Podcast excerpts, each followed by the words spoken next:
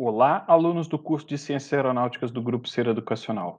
Bem-vindos ao terceiro podcast da disciplina de Bases da Regulação do Tráfego Aéreo. Nossos podcasts têm o intuito de complementar o conhecimento transmitido através do e-book, das webconferências e do material didático escrito por meio desses arquivos de áudio. Lembrem-se que no ensino EAD, grande parte da carga horária de cada disciplina não é transmitida pelo professor, mas sim feita pelo aluno através de autoestudo. E esse podcast são uma boa forma de complementar seus conhecimentos. Vamos lá, então? Nesse terceiro podcast, com base no conteúdo transmitido na unidade 3, em que comentamos sobre classificação de espaço aéreo, e considerando que na unidade 4 nós falaremos de condições para a realização do voo VFR, nós trataremos então neste podcast sobre a tabela de mínimos de visibilidade e de distância de nuvens em condições meteorológicas visuais, que estão lá na ICA 112, em sua seção 4.9.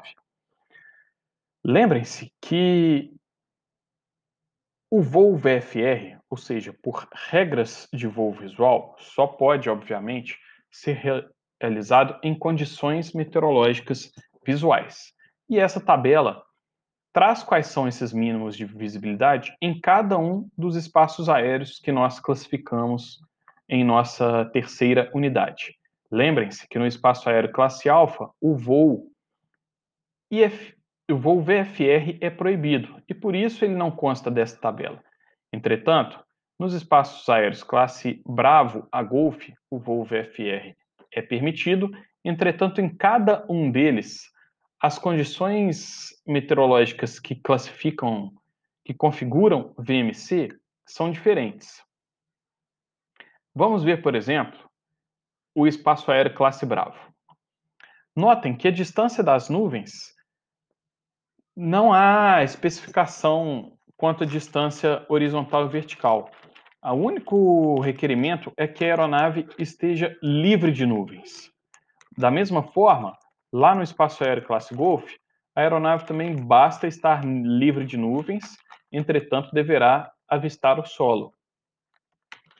Já para os espaços aéreos classe Charlie, Delta e Echo, Fox e Golf, a aeronave deve passar 1,5 km horizontalmente e 300 metros verticalmente de quaisquer nuvens que estejam no céu.